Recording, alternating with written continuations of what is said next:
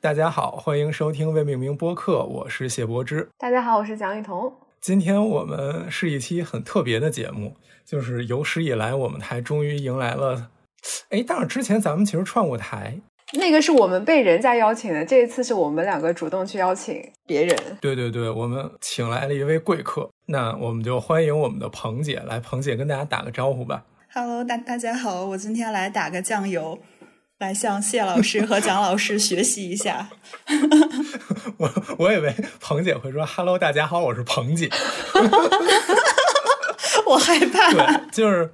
而且而且就很神奇。我们我跟童老师礼拜一晚上刚录完音，然后今天六月二十四号礼拜五我们又录音了。这是我们我们台就是我们两期节目录录音最最近的一次。为什么要录这次音呢？因为我们要蹭个热点，我们从来没蹭过热点，几乎。但是这回我们想蹭个热点，因为据说明天北京高考要出分了。所以我们决定努努力蹭一下这个热点，然后推出这个我们可能已经策划了一年多的节目，就是我们来聊一聊高考，我们自己本科学的专业。然后我觉得今年高考的小孩儿如果要听我们的节目报志愿，可能有一点太。心血来潮了，我还是不建议你们就是听完我们就改你的志愿啊。但是如果明年我觉得你高高估自己了。我觉得我们的节目影响力也没那么大，也就是给大家提供个参考啊，就是个参对，就考。大家听个乐。嗯，对，然后如果如如果有那个同学们听到我们的节目啊、然后觉得有意思的话，那就比较有意思了这件事儿。然后为什么一定要今年录这个节目呢？这就是我们要把彭姐请过来的原因，因为彭姐当时读的那个专业，她是隔年招生的，就是今年招生，明年她就不招了，所以就是我们就想今年一定要赶快把这个节目发出来，所以就有了这一期我们仨人一块儿聊的节目。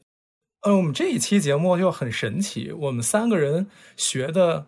都不算是很大众的专业。呃，我们三个要不然先跟大家介绍一下咱们本科读的是什么专业吧，专业名字。呃，那从我开始，我的专业名字叫历史建筑保护工程。然后童老师呢？呃，我就是平平无奇建筑学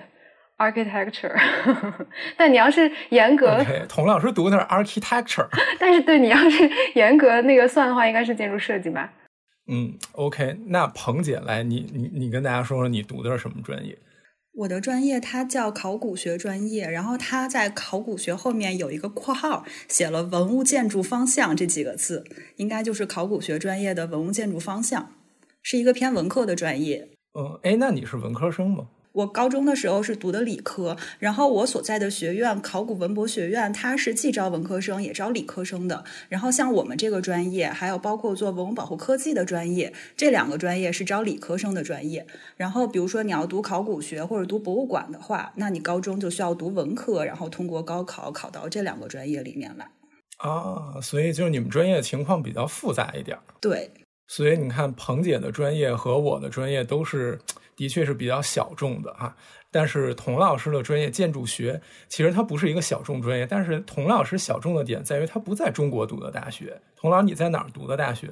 呃，我在我在美国，然后是在那个美国南部的一所也是综合性大学，不是那种建筑建筑专科学校。但是哎，我们学校的建筑好像也不错哈、在当时啊，当年哇，这算起来，哎，这算起来也十年前了，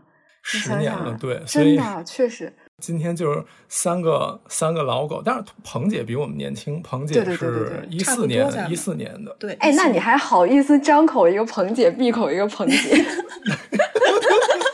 哎呀，被发现了，这不这这是对彭姐的尊重嘛？小李，小，李，所以就是我们三个李博士好了。别别别别，那还是彭姐吧。对，所以就是我们三个小众专业的人凑在一起，跟大家聊一聊我们小众的学习经历。然后，如果你们想学这种，我们三个人现在嗯、呃都在读博士，然后都是在读建筑历史或者建筑遗产保护方向的博士，所以我们三个殊途同归了。当然，就是如果大家怎么说想走上我们这个途，或者说觉得我们的专业比较有意思的话，就可以接着听一听这个节目了。嗯，然后今天的节目就不没有那么严肃哈，咱主要就是聊天儿。然后刚才说到，呃，童老师是在美国读的大学，然后我跟彭姐都是在北京读的。我们三个其实都是北京小孩，这一点也特别巧。然后我是在北京建筑大学，呃，当年我入学的时候叫北京建筑工程学院的，在二零一三年改的名字。那彭姐的学校就比较厉害，来你自己跟大家说你是哪所学校的？我是在北京大学读的本科，但是这个名字吧，我觉得我是配不上他的。对，因为。在我当年，就是这个学校，因为它招招的分数确实很高，然后我自己就是很够呛能考上这个学校。但是我们专业因为它很小众嘛，可能并没有太多人知道它。然后当年那个年代也没有太多人看好这个专业的前景，所以报考这个专业的人还是比较少。所以当时我们这个专业的分数线基本上和北京大学的分数线是持平的，就是基本上不用太花费太多的力气就可以考上。然后我是在北。京大学的考古文博学院，就是这个学院下面的这个专业。对，嗯，OK，哎，那你在这个学院最后拿的是什么学位啊？呃，我们学院四个专业都是给历历史学学士这个学位。就虽然有的专业它可能更偏化学一点，然后像我们专业更偏建筑一点，但是最后拿的学位都是历都是历史学的学士学位。刚刚那个彭姐说你是考古学专业的那个文物方向、文物保护方向，那是不是还有一些什么其他的方向？对，像在我们学院的话，本科专业有四个专业，分别是考古学、博物馆学，然后文物建筑方向和文物保护，就是这四个方向。然后考古学和博物馆学在高考的时候是招文科生的，然后文物建筑和文物保护是招理科生的。然后这两个招理科生的专业是隔隔年分别岔开招的这种，然后招文科生的专业是每一年都招生的这种，一共四个专业。好神奇啊！我觉得比较复杂。嗯，对我当时要是我当时有意向的话，我觉得我都会可能会搞不懂。对，真的挺挺乱的。反正就我我当时报志愿的时候也看了半天，我才看明白，就是哪个今年可以报，哪个今年不能报。而且我觉得这种就特别的看命。你比如说，我是九五年出生的，然后我高考的时候是一五年，然后我就是想学文物建筑，但是那年他不招生，那我怎么办？我只能复读或者转专业吗？也不是，就是你可以，比如说你一三年的时候考进来，然后考考进来之后再降转，就是你跟着一四年的同学再读一遍大一再上来，也可以这样。啊，那就好惨啊！对，多一年相当于对是会多一年。其实我觉得咱们学的东西差不多，之后咱们聊起来应该就会会会更多的感受到这件事儿。但是我就跟你不一样，就是我们专业叫历史建筑保护工程，然后虽然他学的。内容建筑史偏多，毕竟它叫历史建筑保护工程嘛。但是它还是在建筑学院的，然后建筑学院底下拿的都是工学的学位，所以我本科就是一个啊，我们专业四年，然后四年拿一个工学的学位。其实咱们现在读建筑史方向的博士，一天到晚干的事情也和 工程或者理科一点关系都没有，但是我们还是拿工工学的学位，就很神奇。哎，那童老师在美国。你们那边讲什么工学之类的这种东西吗？不瞒你说，我现在正在查，因为 因为我知道我拿的叫 Bachelor of Architecture，应该就是建筑学学士，但是他们那边好像，哎，我真有点不太清楚，因为我也糊里糊涂的，好像是不分，因为也没有人告诉过我这个，因为他们本来也都没有分什么文理之类的，它就是更专业的细分，所以我那个就是建筑学学士，然后我的那个证书上也是那么写的。给大家科普一下，国内也有那个建筑学学士的学位，就它叫专业学位，它是五年制的，应该是五年制的建筑学才能拿这个建筑学专业的学位。哎，那清本是不是就是这个呀？对，所以你看他们读四加二的话，他们不是要耗到第五年才能拿那个本科学位吗？就是因为五年卡这件事儿。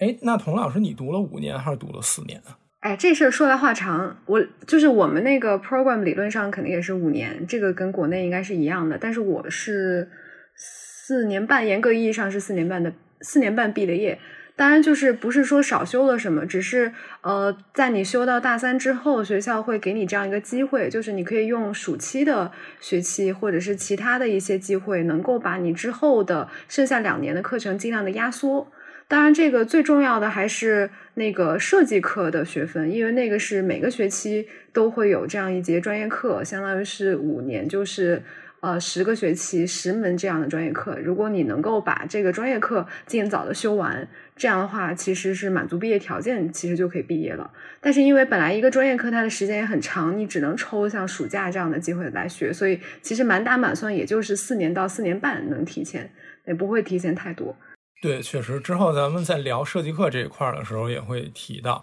关于这个专业人多不多啊？我跟彭姐的专业肯定都是人特别少的。我记得我们当时一个班是二十来个人，好像二十二个人。入学的时候多一点，后来有几个同学出国了走了，最后剩了二十二个人毕业。那彭姐，你们一个专业，我我们是一个专业一个班了。然后我不知道彭姐你们专业是有几个班，多少人？其实我觉得你们这边人应该还比我们多一些，因为我们专业是没有办法独立成一个班的，就是我们是每年招过来的四个专业共共同构成一个班。然后像我们专业的话，呃，大概每年招十个人左右吧，这两年可能会人多一些，大概十六七个人。然后像我们那年一共是十个人在我们学院，然后还有两个人是从原培学院过来，然后选修我们专业的，所以加一起一共有十二个人。对，然后我们十二个人是会和其他学考古的同学啊、学博物馆的同学啊，我们加一起大概有四四十出头吧，然后是一个班，就是我们一个学院同一年招过来的本科生只有一个班，大概四大概四十多人。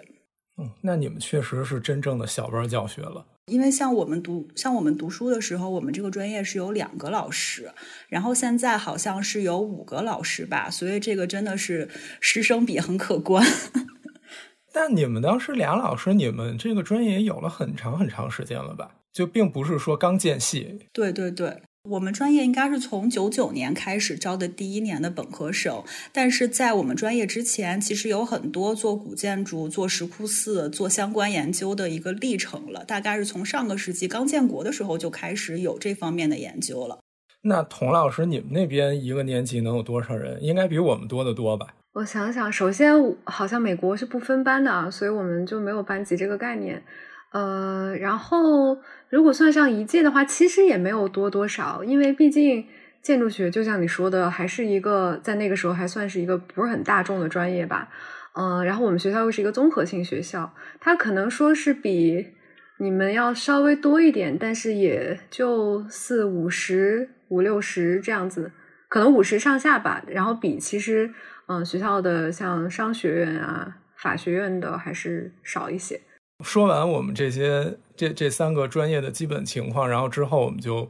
要展开跟大家介绍一下我们这些专业都在学什么。呃，我在这个提纲里面主要分了三个部分，第一部分是设计课和建筑史。呃，这一点就至少对于童老师和我来说。建筑史课和设计课是我们本科阶段最重要的两类的课了。哦，童老师可能建筑史，我不知道你们的建筑史重要吗？重要，重要。我们的建筑史是它不是一门课，就像清华，我记得它中国建筑史好像就一门吧。呃，我们是好像在大一大二的相当于两个学年，然后都会有间歇，就是每一个学期都会有一门建筑史的课。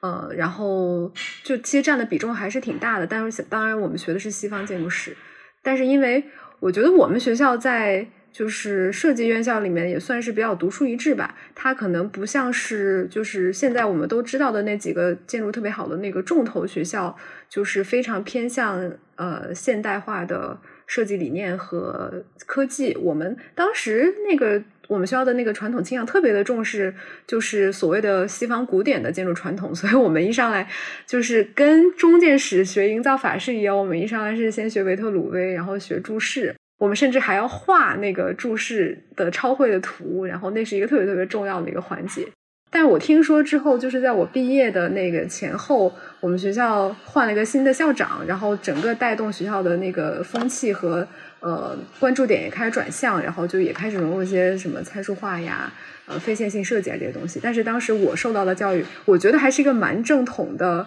就是 西方有点像是巴黎美术学院的那种那种，就是对形式和传统特别重视的那种教育体系。这一点还挺神奇的。我我有两个问题啊。第一个问题是，你说你要上两年四个学期的建筑史，那这个建筑史是纯纯的西建史吗？就是从呃古埃及一直到二十世纪科布西耶他们吗？它是这样的，就是我们一上来还是先从西方建筑史的正统的那个发源，就是从呃维特鲁威开始讲。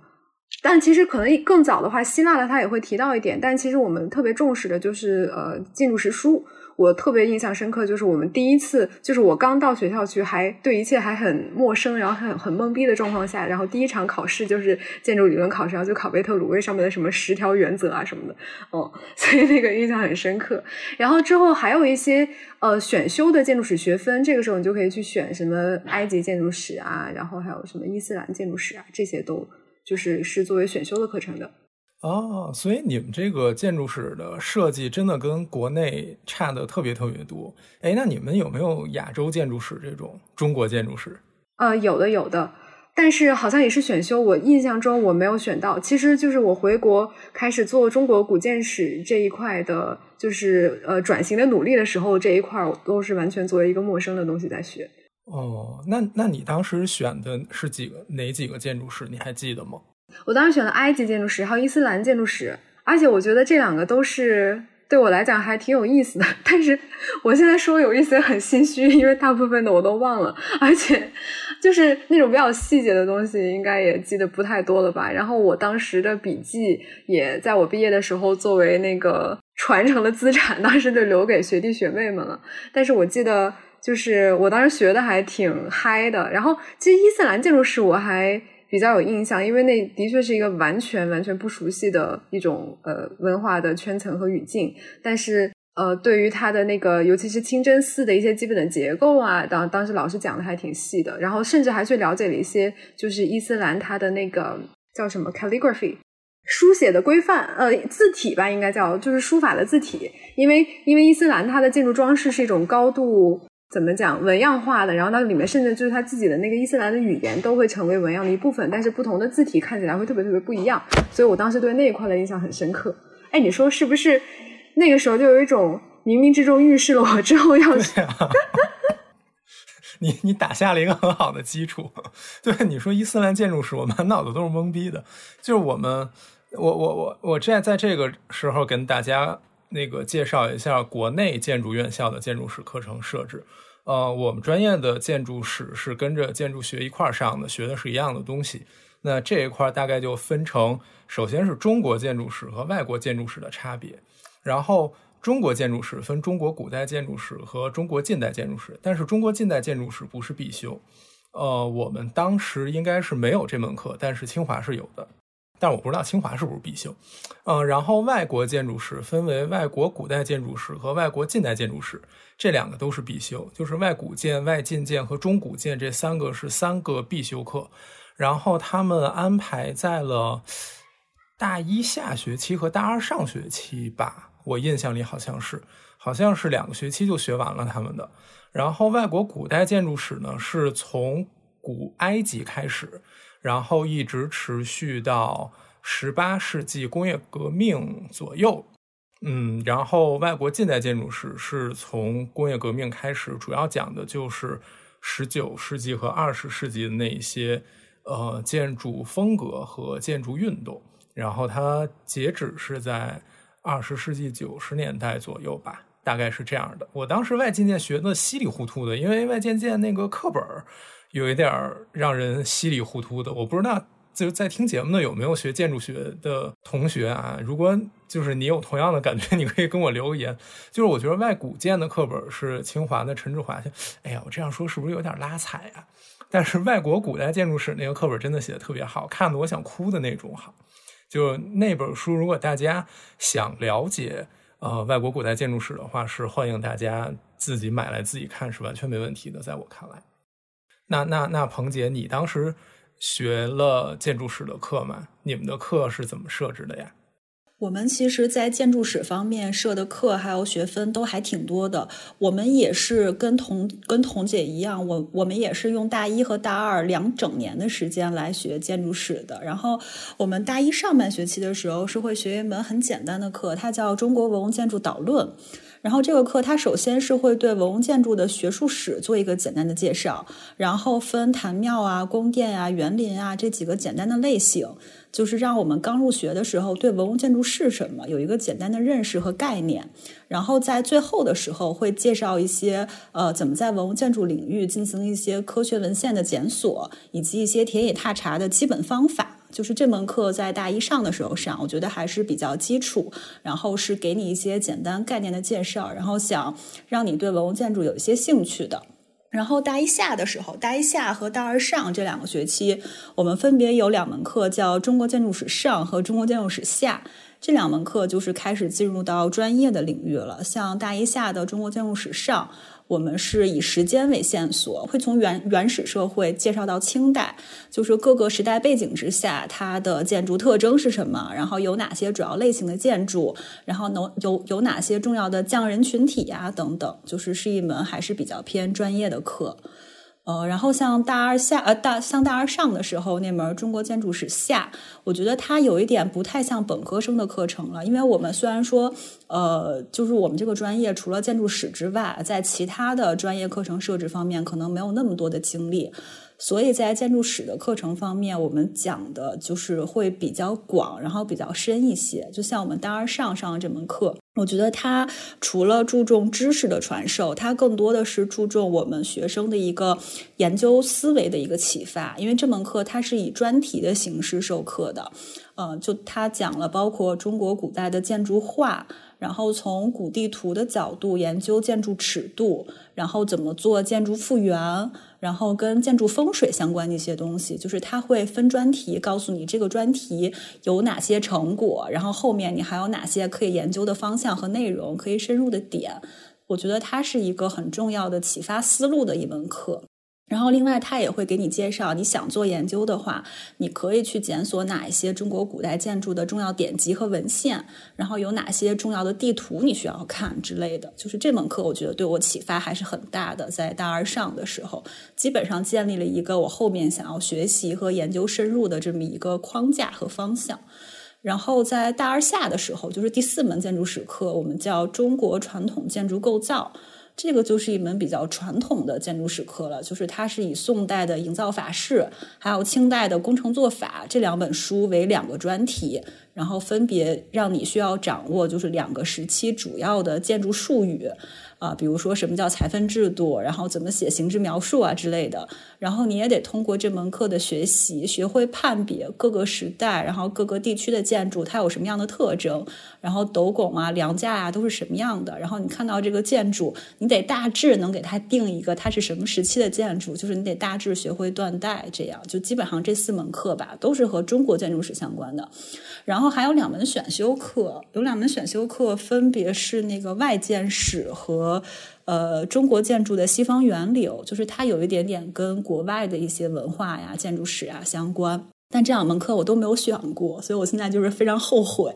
因为其实我读了研之后发现，就是如果你想做建筑史研究或者建筑保护研究的话，其实光学中建史是很不够的。就是包括近现代的建筑史、建筑理论，包括外国古代的建筑史，还是都需要学的。所以我觉得，如果要是学这个方向或者想选这个方向的话，本科的时候还是要尽量建立起一个比较完整的基础吧，就不要像我一样等后面再后悔。哎，但是我这样听完，就是感觉你们那个专业就好像从本科就要培养一个中国建筑史的专门人才的这个意思耶。哎，我也有同感，对吧？他们二年级学的那个建筑画啊、建筑那个文献呀什么的，那真的是咱们研究生的课耶。嗯，确实，对对，因为我我研我研一的时候也选了两门课嘛，分别是这个法式还有典籍。然后我当时就发现，其实学的很多内容或者关注的内容，就是跟本科的时候我在我那个环环境下，我在我那个学科背景下，可能已经接触到一些了。就我觉得这个可能也是文科院校跟建筑学传统院校在建筑史培养方面的一些不同吧。哎，对你这样一说还真是，因为我的感觉就是，呃，建筑学就是在国内读建筑学的人，他们的西建史一般是比中建史要好一点的，至少就是在我当时上学的时候看建班的同学，呃，是有这种感觉的，就是可能毕竟现代建筑的这个传统是从呃西欧的那一条线索一直过渡过来的，包括近代建筑的那些演变都是在那块儿，所以他们。就可能会更关注这些，然后更容易从这里面找一些灵感。我不知道童老师，呃，你那边会不会也有这种感觉？就是大家可能对，但是你那边的那个体系好像又跟又又跟我们不太一样哈。你在那 学什么维特鲁威的那个建筑史？我们学校，我们学校在可能在美国教授建筑的院校里面也算是比较独树一帜。哦，哎，那你们学近代建筑史吗？学学就是那个也算是在必修里面嘛。我们相当于是把呃你们作为一门课的那种外国哎两门课的外国古代建筑史和外国的现代建筑史，可能能拆成四门课左右，所以学的会相对比较细。然后你们那个外古建相当于就是文艺复兴的那一套，我听着感觉就是搞那个古罗马的什么的那东西是吧？就是因为因为建筑史书也是。相当于外古建的这一条学术史脉络里面的最早的一部专书嘛，那就像是它可能跟法式的地位要这么样类比的话，可能差不多。所以我们都是先从这种文字记载的这种建筑的真正的理论的起始点开始，而不是建筑就是西方建筑自身的那个原始的起始点。那个的话，你的确可能要追溯到希腊或者对希腊吧。但是就是我们的确是开始从维特鲁开始讲起。对，哎，我觉得你们这也很有意思，相当于你们把建筑史当成一个建筑理论的课在上，就并不是以一个那样的历史的那种线性的观点在讲，是吧？你们好像更有点建筑理论的感觉。对对对对对，其实是这样的，它是理论揉杂糅着历史。其实我觉得清华是不是也差不多是这样子？清华我确实没听过，但是反正我们当时上外古建的课，建筑实书有讲，但是真的没有讲它很具体的内容，他就会提一些那种。嗯，大家都知道什么实用兼顾美观啊这种东西，然后讲一下建筑实书当时的一个年代，然后这个人是谁，然后他写大概写了啥，涉及到了什么？我记得有那种什么打仗的那个筑城的东西，然后有那个什么乱七八糟的，所以就一个一个比较浅的这么一个程度，它并不是重点，它算是古罗马，就是建筑史那一条线，就是古埃及，然后古希腊、古罗马，它算是古罗马这个。章节里面的一个小节，然后跟它并列的可能是注释是一个，然后当时的建筑技术是一个，然后代表性的斗兽场和万神庙这些是一个，它相当于真的是一个这样的一个历史的关系，然后没有具体的去讲它很细节的内容了，所以就是哎，这样一看，咱们之间上的这些课和讲授的方式真的差了好多，非常不一样。对，然后刚才彭姐提到她上的建筑史，其实。不仅是建筑史，对吧？你刚才提到你们那个初步课也算进来了，然后后面那个法式课也算进来了。那除了这个初步和法式，你们还有哪些跟建筑史相关的课呢？就是除了导论、建筑史上下，还有构造之外，其他的可能就是一些跟文化遗产相关的学科了，就可能并不是建筑史本身了。比如说，我们有一门课叫《文化遗产学概论》，它主要讲的就是一些文化遗产的保护思想啊、理念呀这样的一门课。就是现现在再回头看看，其实这门课才是我们这个专业它最重要和最基础的一门课。就是你要知道你想保护什么，然后因为什么保护，怎么保护啊之类的。就是我觉得得这门课才是建立起学文物建筑保护这个专业的基础。但是，就他在本科的时候学，我感觉就是很艰深很难。反正我当时就没有好好学。然后现在回过头来看，其实很多现在研究上的短板，也都是因为那个时候没有认真打好基础的这个导致的。然后，另外除了这种理论基础的课之外，我们还有两门课，它分别叫传统建筑概预算和文物法规与行政管理，就是分别从经济和行政的角度，告诉你在你这个行业都发生了什么事情，然后有哪些规范规定，然后应该怎么去处理实际的一些事情。对，大概就是这些课吧，跟建筑相关的。就是我想问彭姐，那你们的课程设置里面有没有一些？设置里面的一些田野调查或者实地勘察呢？毕竟还是考古专业，就是你们有有没有机会接触到一些一手的考古现场？有的。考古现场的话，我们是在考古学专业，他们的大三上半学期有一整个学期是在考古田野那边去挖工地的，呃，但是我们专业是没有这个方案的，所以我们是没有说强制你要到田野去去发掘或者什么。但是如果你有这个研究兴趣的话，也可以参与到老师的一些项目里，比如说利用假期的时间，然后去到田野现场啊之类的。就因为像我们专业有自己的调研，但我们的调研可能更多的是和古建相关的，可能对于这种田田野考古啊，对发掘呀，就可能距离还是有有一些距离的，还是有一些差别的。哦，明白了。OK，你这这一块咱们留到待会儿那个调研那一块再说哈。然后这一块儿我就我我也顺便介绍一下我们专业的一些基础课吧。我今天拿出我那个成绩单来看了一下，我好多课我其实都忘了。然后你像刚才彭姐说的初步课，我们一年级也有，然后算是一个古建筑初步。二年级除了建筑史，除了这个以外，我们还有历史建筑保护原理及技术。但是这门课我已经不记得当时学了什么了。嗯，然后。还有一些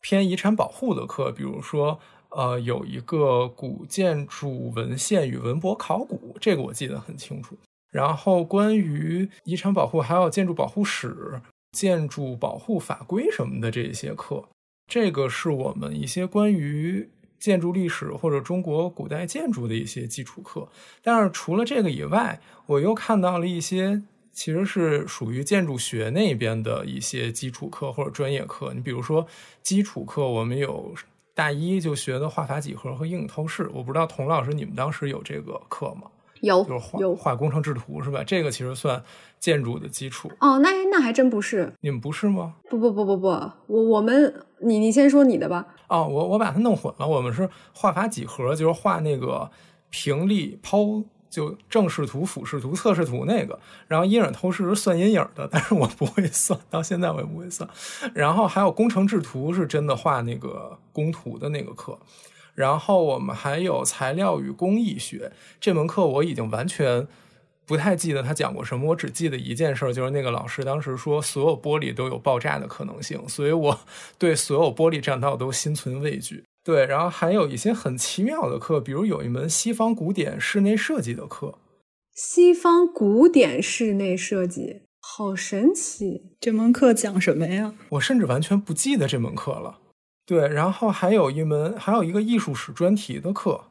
反正就是有很多这种很奇妙的课，然后它相当于我现在看我们这个培养方案里面，它一半是更像彭姐那种。就是更偏古代建筑的一些课，你像建筑保护史，其实到清华来也是一门研究生课嘛。然后还有一些可能就是童老师也上过的那些建筑设计的基础课。然后我现在看，我真觉得我们这个专业，我们当时也是第一年招生，所以这一切都非常的不是很成熟。然后我现在看就感觉这一个被切成两半，一半是建筑学的，一半是建筑史的。那童老师，你那边就是纯纯的建筑学的话，有什么这种？呃，专业类的基础课和你觉得比较有意思的课呢？哦，就首先是你刚才说画图的那个部分，我仔细想了一下，我发现。哎，我忽然意识到，说我们学校教这个好像不是很专业，就是，就是我们的画图是这样的。首先，在设计课的这个部分，肯定会你要出图啊什么的。我们一开始就会教平立剖这些，但是它不是作为一个单独的绘图的课，而是就是融入在设计课的教学里面。老师会教你什么是平立剖，然后这个该怎么画。然后我们真正呢，就是在头两个学期都会有，也是必修课，而且是占了学分三个学分，挺挺高的那个。都是 drawing，就它直接就是叫绘图，然后有，好像有三个学期就是 drawing 的一二三。但是呢，我印象非常深刻，我们的第一第一节这个应该是完全像是美术生的素描课一样，就是去画那些立方体，然后圆锥体、圆球，就是在光影下的那个变化，就是完全的纯素描。我甚至都没有经历过你说的那个计算阴影这个环节，甚至我都。我都不知道 这个东西还可以算，对我们我们基本上没有涉及到这个环节，所以我们真的感觉我们学校是一个有点像是巴黎美术学院一样，就是会重视你的绘图的这种技法，但是美术层面的形式表达的技法，然后呢会关注建筑历史。当然，这个也跟当时的那个系主任有很大的关系。然后之后他换了之后，我印象中我在学校待的最后一年，整个的那个课程设置也会有一些转向，包括他还聘请了一些新的老师。所以现在我们学校什么样，我不太清楚啊。反正当时 我现在感觉的确是一个比较那种传统西方古典派的建筑教育。嗯，然后说到其他的一些类似跟建筑学专业相关的课，我们会有一些声学课、环境学的课，嗯，就是叫 Architecture and Environment，然后 Architectural Behavior，就是会有一些这样的，有点像是那个装色的那个建筑学行为概论那种感觉的课吧。嗯，然后我记得我们还有一个让我比较印象深刻的就是培养环节是我们的那个设计课，它的。每一个学期，它的那个主要的任务会有一个相当于你针对性的技能的培养嘛，然后好像是在大三的上学期就会有一个专门让你去了解并系统的一个设计，就是这个设计它是其实是以借由一个设计让你去了解建筑的集供水排，然后。呃，叫什么水暖电那些东西呗？啊，对对对对对，infrastructure 这些东西，然后会让你用那个 Rabbit 建模，然后相当于你要把除了你建筑本身的形式的模型之外，你要把这一切的东西都折腾进去，然后还要去计算一个这个建筑它的一个使用的呃效率和它的数字的指标。哦，这件事情还让我挺印象深刻的。但是那个相相当于也就是培养了一个学期，就是你也都是大概其有个了解，毕竟我们也不是这个专业。但是它相当于是它的培养意图，就是让你作为一个建筑设计方面的专业人员，你还是要对这些为你提供支撑的一些其他的技术有一个基本的了解。OK，你刚才说那个 drawing 就相当于你们的美术课吧？我理解就有点那个意思吧？因为你说画球什么的。对，但它是 A R C 开头的，就是也是我们学院的专业课，建筑美就很神奇。对，对，因为我们当时也是上了一年两个学期美术课，第一个学期素描，然后第二个学期色彩，所以就是它这种美术和那个工程制图它是分开上的，相当于是就是画法几何、阴影透视都是那种尺规作图，美术课就是你在那儿对着一个一个静物在那儿画什么的。然后我想起来刚才那个那个什么西方传统室内设计是什么了，就是一个介绍西方传统室内设计办法的。然后那个 室内设计对，然后那个期末作业，我想起来我做的是什么了？我做的是阿尔罕布拉宫的分析。哦，对，因为那个那个地方很神奇，当时他期末作业好像指定了几个题，然后有一个题就是伊斯兰风格的。对，这也是伊斯兰建筑。对啊，对对，所以我就做的是。那个房子的分析，然后我对他印象深刻。但是，anyway，就咱们刚才说了这些东西，那彭姐，你那边有没有，尤其是比较偏向建筑、现代建筑或者建筑设计方面的专业课或者美术课呢？对，其实听听你们两个说完，我突然觉得我们专业好像会更庞杂一些。就是我们专业的课大概切成三块儿，除了我刚刚提到的跟文物建筑保护相关的，或者说跟文物建筑结构相关的课之外，我们还分别有跟建筑学相关的课和跟考古学相关的课。然后像建筑这一块，我们虽然说可能它并不是我们非常重要的专业课。但是它也是必修，然后它占的学分也不少。我们的设计课是从大一上学期上到大三上学期，一共有五门，然后分别是建建筑初步和四个建筑设计嘛。然后比如说也做过茶室、别墅、办公楼、博物馆之类的题目。就是我感觉可能它的课程设置和培养方案是跟传统的建筑学差不多的，只是可能我自己对它不是很重视，或者说我们会觉得我们是学古建筑的，就是对。怎么去做设计啊？怎么去启发设计思维？可能我我自己没有那么重视。然后在建筑美术方面，我们也是大一的上下学期分别学了素描和色彩。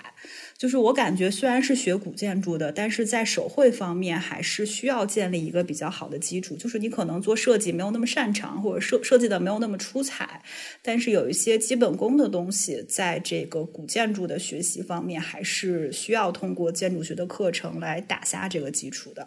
在考古学方面，我们可能也是占据了这个学院的一个比较比较好的一个学科资源吧。就是我们有很多和古建筑不是那么相关的课程，或者说可能在其他的专业不太能接触到的课程。像我们大一、大二的时候，分别学过考古学导论和博物馆学概论，就是两门其他两个本科专业最基础的课程。它对应到我们专业，就是我刚刚提到那门文化遗产学概论。那可能在他们专业学的就是考古学导论和博物馆学概论，这两门我们也有学。然后我们还学了一门中国考古发现与探索，它可能就是老师会给你讲一些当下考古学正在关注哪些最前沿的问题，或者说有哪些新发现的工地现场啊之类的，就是让你知道这个学科这个大的学院的背景下的学科，它现在是怎么样一个走向之类的。然后还会有很多专题的选修课，比如说在考古学专题方面，我们会有陶瓷考古、青铜器考古、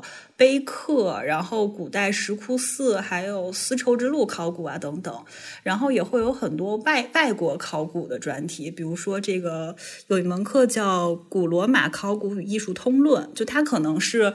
对于我们专业来说，是有一点包括古古罗马的建筑艺术啊什么的，但它可能讲的更广泛一些。然后还包括地中海考古啊之类的，就是跟考古学相关的课程。我们学院应该是在这方面，对于我们学院来说是有设置课程的资源优势和师资优势的，所以我们专业也会有很多同学去选修这方面的课吧，就大概三大块课程。哦，听起来好有意思。对啊，很有意思。好羡慕，就是很小众。我也想听这些课。那你高考吧，朋友们，朋友们，快去报北大。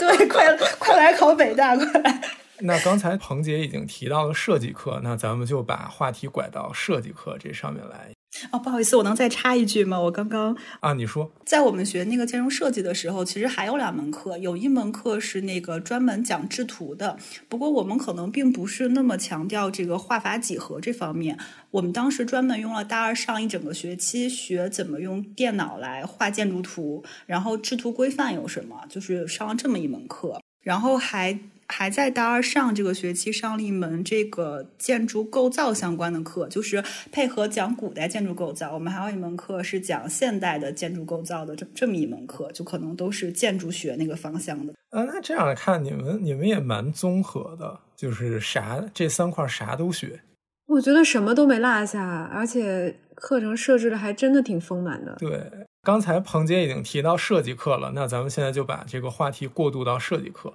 就是可能不是学建筑相关的专业的同学对这个课不是很理解。这个课真的是能要了每一个学建筑 学了命的一门课，就是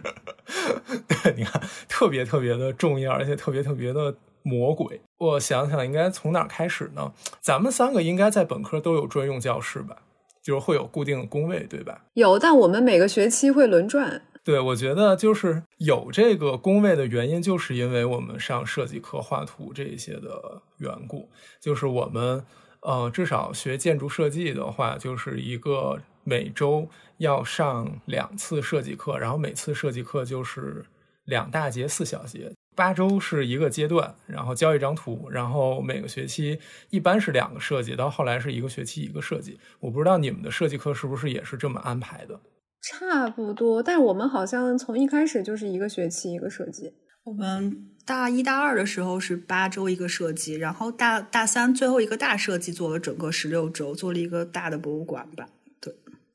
，OK，那好，那设计课这一部分，刚才彭姐说了，最开始是一个基础，然后之后会做专题。你们做那几个专题是什么？一个茶室，一个博物馆，还有什么来着？有茶室、别墅、办公楼，然后做了两个博物馆，分分别是一个大概四千平的和一个四万平吧，就一个中型的一个大型的。你们做过四万平的博物馆，好可怕！童老师，你做过那么大型的博物馆吗？没有，没有，没有。我们的综合体都还比较小型。嗯，那你们那个设计课这四年大概是怎么来的呢？我记得我们一开始是做一个小教堂，一个 chapel，然后呃。就 就非常有那个西方古典特色，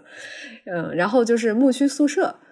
呃，就其实是跟那个上一个 chapel 的这个相当于是一个组合的设计，它只不过是拆分成了两个设计而已。呃，之后就是一个小学，然后还有一个什么鱼市场，这个都是大一大二比较早期的。然后之后就是一些嗯稍微大规模一点的综合体，一些商业呀之类的。然后最后还会做过一个小型的街区设计。OK，然后我来跟大家讲一讲我们的设计课。我们大四其实跟彭姐他们比较像，最后是一个毕业设计，然后之前是一个学期的实习，所以真正在上课是前三年。然后我们当时比较特殊，这个专业刚开，我们头两年都是跟建筑学专业的一块上的。大一跟彭杰比较像，是一个所谓空间的东西，而且我们是用了一年两个学期在做这件事儿。我觉得在当时，反正当时我十八岁做这些东西的时候，我根本不知道我在做什么。然后现在我可能知道了，但也晚了。所以我们也是从所谓空间的训练开始的。然后到二年级以后，进入到具体的建筑，是二年级是比较小的房子。第一个学期的两个设计是一个 loft 和一个山地别墅，然后第二个学期是一个社区中心和一个幼儿园。到了第三年大三的时候，我们自己上我们的设计课了，然后就都和呃遗址或者古代建筑相关了。我们大三上学期做了一个遗址博物馆，做了一个聊城的一个街区的改造，然后大三下学期是做了一个设计，是西四，呃北京西四那个片区的一个街区的改造。所以其实咱们做的都差不多，都是一个从小到大，然后从单体建筑到整体街区。那种城市设计感觉的一个过渡，但是我觉得童老师那边比较有意思的是，你们大一没有过空间，所谓空间的设计的这样的一个阶段，对吗？你们上来就是一个具体的建筑了。嗯，我不知道你所谓的空间设计指的是什么呢？就是你比如说我们所谓的官气食品，其实是老师抽象出了你观察的十个空间或者什么，比如说有一种。有一个是漏窗，就是你通过一个漏窗，你可以看到一个别人。然后，比如说有一个是一个斜着的东西，然后你如果垂直于这个东西看的话，这两个斜面把那个地方给挡住了。但是你侧过去的话，你就看到了。然后，比如说还有一个什么叫穿越还是什么的，反正就是一些特别特别抽象的东西。我不知道彭姐，你当时你刚才说你们的那个所谓空间的设计也是类似这种东西的吗？我们做了一个简单的建筑构成，可能没有这么复杂，但我已经忘了我当时做了些什么了，太久远了。因为我们当时反正就是说，包括那个第二个学期四届，我记得很清楚，它是把所谓的空间给搞成了几种，比如说有一种是回，就是一面墙转转转转转，就跟蜗牛那个什么一样的，然后有一种是那个一个。呃，两两个口字套在一起，然后它叫围什么的，反正就是一些很抽象、很抽象的东西。就是童老师，你们当时是没有过这种很抽象的东西的那个设计的是吗？嗯，我们还真没有。那你觉得，就是这种课程的设置，对你对这门学科的认识或者技术上有什么帮助吗？我觉得这个真的是挺看人的，因为我属于那种在做设计上没有什么天赋的人。然后当时，而且我我觉得我小时候特别傻，我什么都不懂。然后我当时就是你跟我说什么，然后我学什么的这样的一个思路。然后当时你跟我说的这个东西吧，就是做设计的或者教建筑的老师，他又不是那种能把很多东西都给你踏踏实实讲明白的人。我不知道你们有没有这种感觉，就是他们说话都特别的飘。然后你说我当时又不懂，然后他们又说特别飘，所以我当时其实也不知道自己该干什么。然后我印象特别清楚的是，当时呃教我们外建史的老师给我们带过一个学期的设计课，然后他当时就一直在揪着同学说：“你这个楼梯怎么画的？你这个楼梯排的不好。”当时大家都在都在抱怨说：“为什么每次给你放看看方案，然后你都在揪我的楼梯怎么排？”但其实我现在。看来就是对于那一些比较有天赋的孩子，你上来给他们做那种很抽象的空间训练，我觉得可能能够激发他们的一些东西。但是对于我这种比较笨的学生来说，可能在一开始让我去知道这个楼梯怎么画、怎么摆，然后知道这些功能怎么排或者什么的，可能对于我来说是比较容易接受的一件事儿。对，所以我觉得这件事儿还挺看人和看看命的，我不知道你怎么看。哎，其实我跟你状态差不多，我觉得我一开始也是对这个专业真的要学什么，以及我该怎么去学，想的不是很清楚。毕竟是十八岁嘛，然后当时又是呃一个完全崭新的生活的篇章，然后嗯，我觉得还是会有人特别早的就把自己想要什么，然后以及真的对这个专业的兴趣和自己的规划想的比较清楚，然后就非常有目的性的、能动性的去学。但是我一开始也是比较被动的，所以就是这个也怎么说呢？的确是因人而异吧。然后的确，如果按照你这么说的话，咱俩就都不算是那种一开始就是那种特别聪明的孩子。所以最后也没有，所以最后就的确没有搞建筑设计。我也不是，反正我不知道你们，我设计课一直不是特别那个什么，而且真的是到了很，就真的是长得很大之后，我现在反思啊，我知道我应该通过这几个学期的设计课训练什么，然后我应该掌握什么。但是在当时就是一个老师，你让我做啥我就做啥。然后你比如说之前大一那个特别抽象的玩意儿，就是我们是在做模型。然后当时我的理解就是，OK，你让我做一个模型，那我就做一个模型。但是我并没有理解他让我做模型的时候，这背后到底想干什么。哎，我觉得这是不是因为咱们都是那种非常就是在国内这种教育体系下培养起来的人，所以一开始我们的思路都还是一种应试教育的思路呗。就像你说的，让干啥就干啥，然后我尽量就在你给的这个 instruction 里面完成好。但我不就我不会去思考说你是想让我去学到什么，我只是想。我是我是会去揣测你要你想要什么，然后我就给你弄一个东西过来。但是我好像在这过程中没有去想，哎呀，我能怎么学，然后怎么能把这个学得更好，这个东西对我会不会有用？的确，当时是不太会有这个意识。对，当时完全没有这个意识，而且当时其实就是“空间”这俩字什么意思，我都不知道。哇，“空间”这俩字其实很复杂，我觉得我到现在都没搞清楚。对，然后当时也，你那十八岁一小孩，然后之前学理科的，然后每天都是什么数学、物理、化学的滑轮什么的，然后一到在那做题的，对，然后一到建筑系里，那个老师说你们要玩空间，然后我说什么是玩空间，什么是空间，然后就完全不懂。对，所以我我我现在在想，就是如果我我。哎，当然，这这话说的有点那啥。反正就是，如果我作为老师，我教当时的我自己，我宁可是让他当每周去抄那些那些人设计的房子平面、立面、剖面，然后那样去抄这些东西。对，当然当时我们也有也有这方面的内容，只不过占比不是那么的大。那在这些设计课里面，有没有你们印象比较深刻的设计呢？比较有意思的设计？我其实特认同你刚刚提到那一点，因为我刚开始学设计的时候，我也不知道怎么下手。但是我可能就是像你说的，就是我可能会比较疲于，就是自己去揣测应该怎么去理解设计的概念。就是我会更愿意去找很多就是很好的案例，然后把它们摘抄一部分到我的设计里面，就是我把它们学习借鉴一下，然后用到我的这。因为我自己我觉得可能。就是没有这方面的天赋，或者说自己没有真的花功夫去揣测应该怎么做设计吧。所以我可能是更多的基于案例分析的基础之上，直接用到很多案例上，我觉得比较好的方式。但是我其实很难生成自己的设计概念，就包括我的那个当时的设计课，其实。我觉得你刚才说的特别特别对，就是我也抱着把这门课上完，把这个学分拿下来，把作业交上去的想法。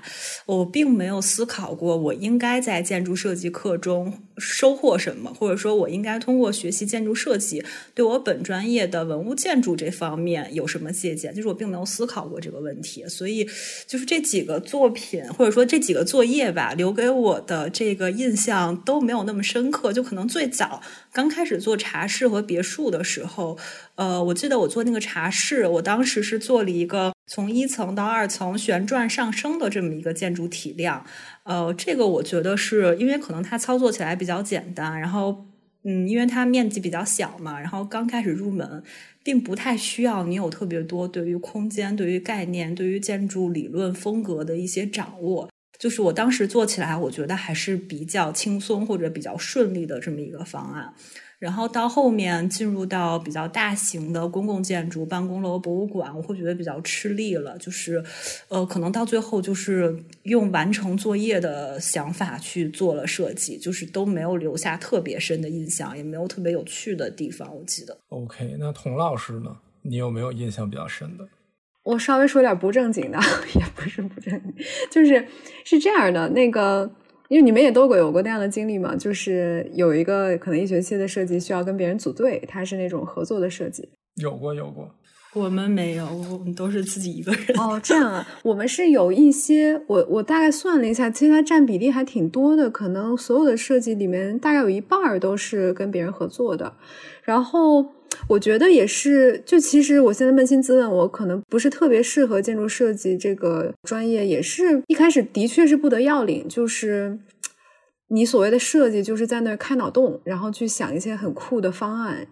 但是呢，也没有特别主动有意识的想要去用建筑理论来呃去架构一个设计，然后让它真正的能够落地，或者让它真正的具有某种程度的文化内涵，或者是嗯空间上面的独特的意义。直到就是在比较高年级的，应该是大四的时候，然后我就碰到了一个队友，那个队友是一个应该算是委内瑞拉裔的美国人，然后是那种。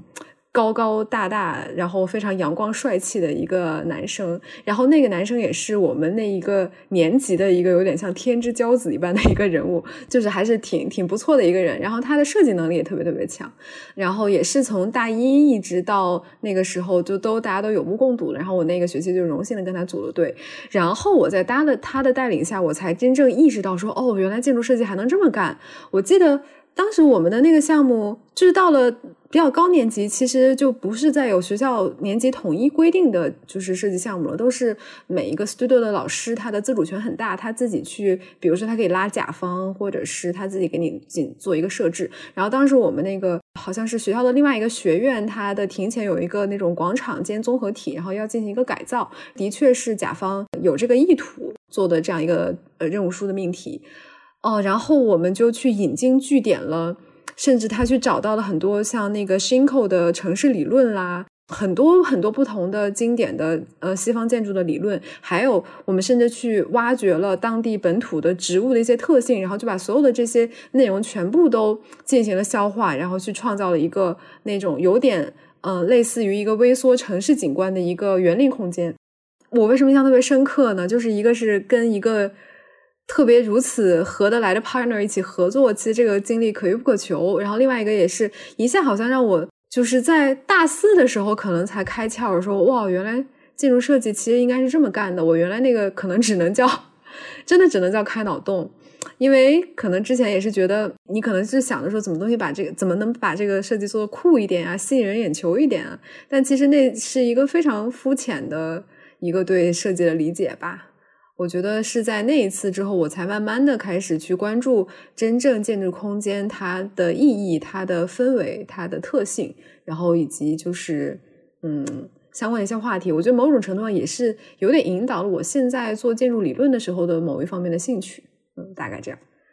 好的，咱们刚才讲了自己的这些，主要是。怎么说？历史课、设计课、专业课这部分内容，但是其实除了这些内容之外，还有很大一部分是一些调查和测绘的工作。我们当时是二年级的暑假，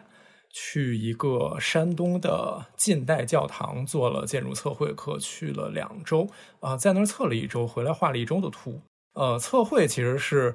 建筑学特别重要也是很传统的一门课啦。我不知道你们。两个人是不是也都有过测绘的经历？童老师，你当时有过测绘是去哪儿测的？什么房子呢？啊，我们的测绘不像是，或者说我们没有这种专门的一个小学期或者是一个学科安排的测绘，我们都是在做设计的时候，在那个场地会进行一些它场所各个类型的测绘。哎，我真正意义上的测绘还真是回来在清华做的。对我测古建筑也是，就是那种很完整的古建筑也是。哎，那彭姐，你们是不是有过这种很很正经的测绘？比我们俩都正经的测绘？也没有比你们俩都正经。就是我，我觉得我们专业在设置培养方案的时候是很正经的，有一门关于测绘的课程。大概是安排在那个大三下半学期的时候，可能每一年情况不太一样，就是在大三下三月到六月之间都有可能。我们当时是四月份去了一次，去的山西高平，测了一处早期的木构，叫开化寺。然后五月中下旬去了一次，去的河北宣化，测了一处近现代的建筑，一个教堂，去了两次。大概每次都用了差不多两周的时间吧。我们是这两周到那边就开始先画测稿、测绘，然后也在那边出图，就等于说是全周期都在现场。这样的话，你出图的时候用电脑绘图的时候，发现有一些疏漏啊，或者说有一些错误啊，都还可以再去到现场再去补测和更正一下。所以我们可能是在现场的时间比较长，大概每个项目都待了两周。就这个课程的设置其实是很正经的，但是每一个人他能从测绘里面学到什么，我觉得可能就比较因人而异吧。就是像对我来说。我是觉得测绘这件事情是很重要的，因为就是在我们真正去现场测绘之前，我们其实是上过建建筑史的课，然后也上过建筑构造的课，但当时对于很多构建的特征啊，或者构建的位置呀，我都是生背下来的。就是我可能考完试之后第二天我就忘了，就是什么是什么，什么在哪里了。就你只有去测绘，然后把这些东西你都亲亲手摸过一遍，然后亲手画过一遍之后，我觉得就才真的能记住什么构件到底应该在建筑的什么位置，它有什么特征，然后和哪一些构件是怎么交接的。所以我觉得测绘还是很重要。嗯，你说这一点我也特有感觉。我记得当时我之前从来不觉得我能知道斗拱的各个构件都叫什么，然后直到我们上了大二的时候，当时我。就是手里有梁先生那个《青史营造则例》嘛，它里有写。然后刚好我们那个戏馆里头有几组斗拱，有一组刚好就在我们班门口。然后呢，拿着那个书对着那个斗拱在那看看看，可能差不多看了一两天吧，我就都知道他们之间的关系是什么了。确实是你这样这样看过摸过之后，你才能知道。你要一直在那儿看书背的话，就很容易这个是啥？就而且就是那个，尤其是你那个脑子里三维空间的概念，如果不是很强的话，可能绕着绕着就把自己给绕乱了。而且我不知道，就是我们当时测绘就是很很大家在一起玩儿，就是班里团建的那种感觉了。然后大家在外头住一个礼拜，然后特开心，白天。在那儿爬房子，然后晚上到酒店里聊聊天什么的。对，那哎，你们晚上不用再整理测稿，然后对数据，然后画图、切点云什么的吗？就是，毕竟我们不是清华这样的学校。我们当时有过一些数据处理，但是就绝对不会是整个晚上都在做这些事儿的。啊，那听起来真的挺美好的。对，就是肯定比咱们后来带的测绘要轻松一些了。啊，我觉得我带测绘那几年，我真的都心疼那些小朋友。对，而且在一个我们当时测的是个近代的房子，所以它没有那种斗拱那些很复杂的玩意儿，它就是拿砖砌的一个方的那么一个东西。对，所以相相对来说稍微简单一点。哎，那童老师，除了你刚才说没有这种系统的测绘，那你们？就是本科的阶段有没有那种为期一两周的这种长时间的调研或者专题的课呢？呃，我们有，但是都是选修的。呃，我们学校最可能有特色的一个就是它会在每年好像是夏季吧，组织一个 Grand Tour，然后去到呃欧洲，主要是以意大利。你们这个太传统了。古兰的托尔，对对，就真的真的就是一个壮游，你知道吗？就是那种当时呃，像帕拉蒂奥啊，然后再之后到什么西托夫他们做过的那种壮游，但是我没有参加过那个。呃，然后我参加的是，也也都是你要额外报名的，但它也可以算学分。就我为什么之所以能提前毕业呢？就是我参加了一个呃寒假的一个去瑞士的一个。稍微小型一点的，也是类似于这样的一个建筑考察的项目，然后又参加了一个暑假去到呃日本和韩国，当然其实也包括中国，但他在中国待的时间比较短，然后主要是在日本的一个项目，然后大概就是这两个是呃时间比较长的。嗯，哎，那我比较好奇，你们去考察就是去看看吗？会有一些和游客不同的看不到的东西，特殊为你们开放的吗？好像还真没有，我不知道那个 Grand Tour 它可能会有一些更精品的设置，但我参加的这两个其实就是老师带你去看，他会有一个课程设置的主题嘛，比如说我们这个这次呃去日本的这个就是想要去了解，比如说平城京跟平安京它的建筑平面方面的一些嗯差异和它的历史的演变，然后我们可能就会按照这样的一个主题，然后在这两个地方待的时间比较久一点，然后老师会就带你去看，但是其实。嗯，我觉得我之后才意识到，就是说到亚洲这一部分，那些西方的老师，他们也并不是特别特别的理解。我觉得他们更多的就真的是有一种，嗯，带着那种文化圈层之外的那种异乡人的眼光去进行一个文化的挪用。他看到的是一个新鲜的东西，是一个那种充满异域风情的 exotic 的那种东西，但是他不会特别的对这个历史有很深入的了解。其实我们还是一个以建筑设计为导向的，那个只是我们的一个素材库。大概是这样的一个嗯感觉，就属于那种比较真的是纯纯的那种西欧洲传统的建筑学的教育了。确实，确实。哎，那彭姐，你刚才说你们有一整个学期的时间都在搞调查，你们那个是在调查什么呀？我们是就是在大三下半学期的时候，呃，像我们那一年是一共出去了四次，就是他可能每一年出去的情况、去的地方以及时间长度都不太一样。像我们那一年出去了四次，有四趟行程，除了刚才提到的两次测绘之外，剩下的两次都是在做田野调研和这个调查。第一次是大概持续了一个多月的时间，从三月从三月开学，三月中旬开始到。四月中旬吧，反正大概一个月的时间。我们先是去了一个叫辽中京的地方，然后做考古遗址的信息记录和这个田野发掘之前的一些准备工作。就是可能需要我们用无人机把这个平面的情况考察一下，然后看一下这个田野它的四质在哪里，然后为后续可能的田野调查和发掘做一些这个资料的准备。然后紧接着从内蒙东部一直到辽宁到河北的关外地区，我们大概走了，就是我们在辽中京待了不到一周，然后后面这一线走了大概三周左右吧。然后主要是看了一些辽金时期的早期木构，呃，然后看了一些辽塔，然后也包括一些明清时期的木建筑。这个大概是第一次的这个调研。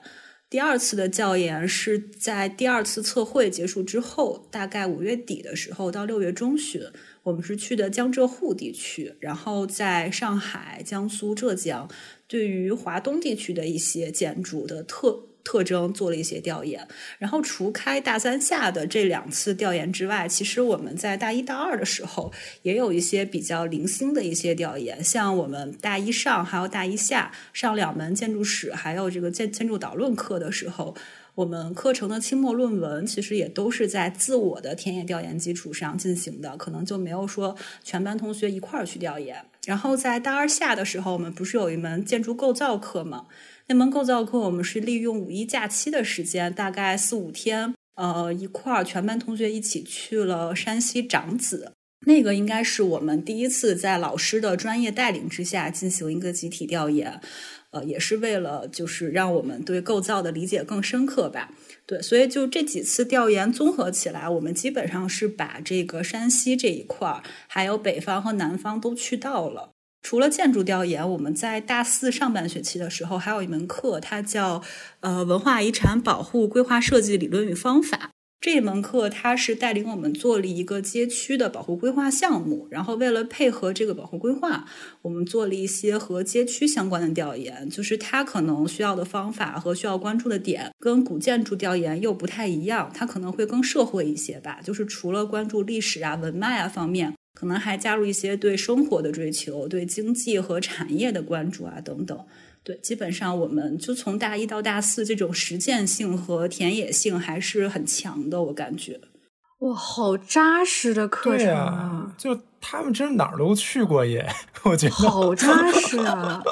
就是我觉得好多在咱们可能研二、研三才做完的事情，他们本科大二就已经弄完了。嗯，对，确实是那个课也是，然后包括这些调查也是。我好像去山西都是很大以后，对我都没去过长子。对对，那其实我我是这么觉得的，就是我会觉得学建筑史的话，可能你把书背一遍之后，就是并不太能记住，就是什么时期什么建筑会有什么特征。就比如说你要学辽塔的话，你去背它的特征，你倒不如像你从内蒙东部到辽宁走一遍，你去看一遍，然后回来整理一下。我觉得这种田野的调研，这种亲眼的见证和整理，反而能让你更深入的理解和更能准确的记住你建筑史应该学的东西。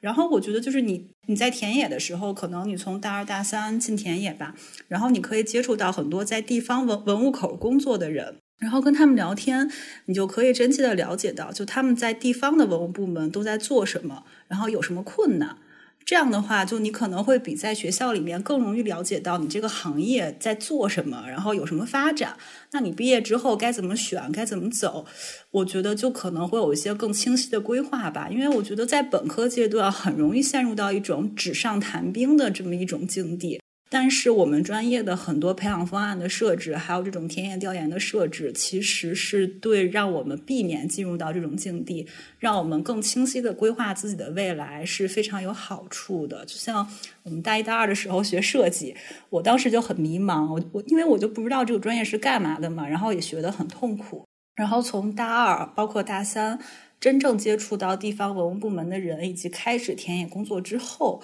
我觉得才真正了解这个专业是怎么回事儿，然后他对这个社会有什么用，他真正想解决什么实际的问题。我觉得去走一走，比大一、大二学多少基础课都更有用。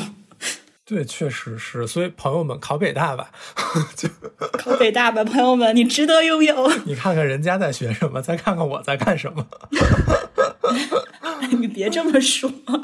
对，确实就是我非非常同意你说的，建筑这种事儿，就是你还是要得去看。你看到那个房子，跟看到照片的感觉完全不一样，更何况是文字里的描述了。话说，我我是我打断一下，就是我忽然想起来，你们知道今年的那个大四本科的测绘好像是要全转线上。我记得咱们当时二零二零年的时候不就没测嘛，然后二零二一年窗口期的时候还是去成了，然后今年就只能这样，但是。就好像据说有些老师就主张你直接拿那个旧有的范图抄绘一下得了，哎，但是就我挺替他们遗憾的，就是真的没有办法去亲亲手去摸到这个东西，而且很多的这个建筑设计的学生，他可能以后他不去再关注建筑历史的这个方向，那可能这就是他唯一的机会。对，但是就没有办法。对，确实是。而且就是你说，作为一个集体一块儿出去搞事情，这种机会在大学阶段也不多见呀。然后测绘是一个极好的机会，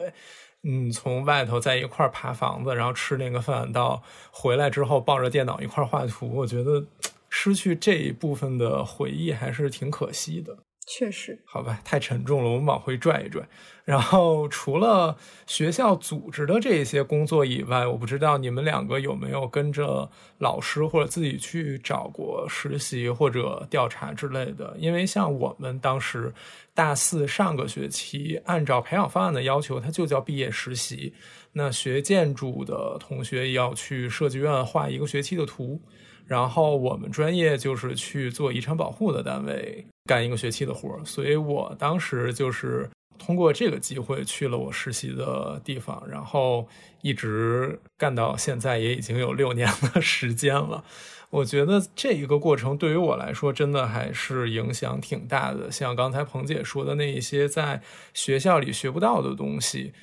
通过这个实习对我来说是一个很大的弥补，而且因为这个我们单位是做文化遗产保护的，所以我记得当时很清楚，二零一五年第二版的《中国文物古迹保护准则》出来的时候，然后也是第一时间接触到了这个东西，了解到了这些价值分析啊、这些策略啊什么的，然后之后也用在了自己的后来的一些无论是课程的工作里还是什么的工作里，所以就这一些工作对我。的影响，包括对于我现在对于很多事情的理解和认识，都还挺重要的。那刚才彭姐你说了半天，都是呃学校的课程设置。那你比如说你自己是不是也有过很多跟老师或者实习或者调查的经历呢？我的实习或者说我参与的项目，可能更多的是依托我们学院的这个平台，可能没有像你们一样参加一些其他的项目，或者说在外面的公司做一些真正的工作。比如像我的话，呃，我最早接触的一个跟科研或者说跟项目相关的是，我们学校有一个叫本科生科研训练的项目。它是在每年五月初的时候开放给所有大二的同学可以申请，只要你在大二暑假之前就把项目先开题开好，然后用大三一年的时间来做研究，在大四上的时候去做结题报告，是这么一个情况。然后我当时也是和同学组队参加了这个项目，然后这个项目是在我的本研导师的带领之下，跟延庆当地的文物部门有一些接触和有一些这个田野调研的一些交流和沟通吧。这个应该算是我接触的最早的一个就是田野调研项目，或者说一个切实的一个研究项目。呃，另外就是刚刚提到，我们大四上有一门课叫文化遗产保护规划，然后这个课程也是当时依托一个实际的保护规划项目去上的这门课。做了一些，就可能跟在外面公司参与保护规划的这个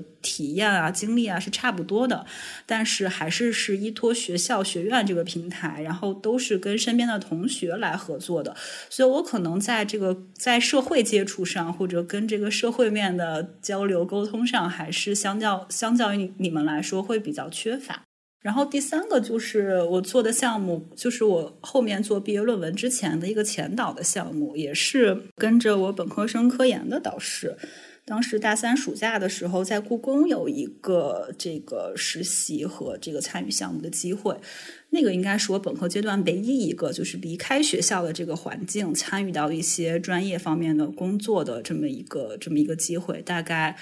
从六七月份吧，一直持续到十一二月份，反正应该应该是那个那年结束之前，对，然后也是依托这个完成了后面的毕业论文，就大概是这方面吧。就是我们好像听起来田野调研很多，但是真正回顾一下，好像确实没有强制大家用学分的方式走出校园，去跟这个社会有太多的这个沟通和接触。对我，我觉得这可能也是后面。如果可以改善的话，我觉得在培养方案上面啊，或者等等方面啊，可以改善一下。嗯，那我觉得这个可能是国内建筑教育的一个传统吧。就是几十年前，你像学校不都开设计院嘛？所以我觉得这可能就是当时让学的差不多的学生去设计院画图，然后 让他们知道真正做设计的一个阶段，因为。对，我觉得标准的那个毕业实习不就是去设计院画厕所，然后 排那个蹲坑什么的吗？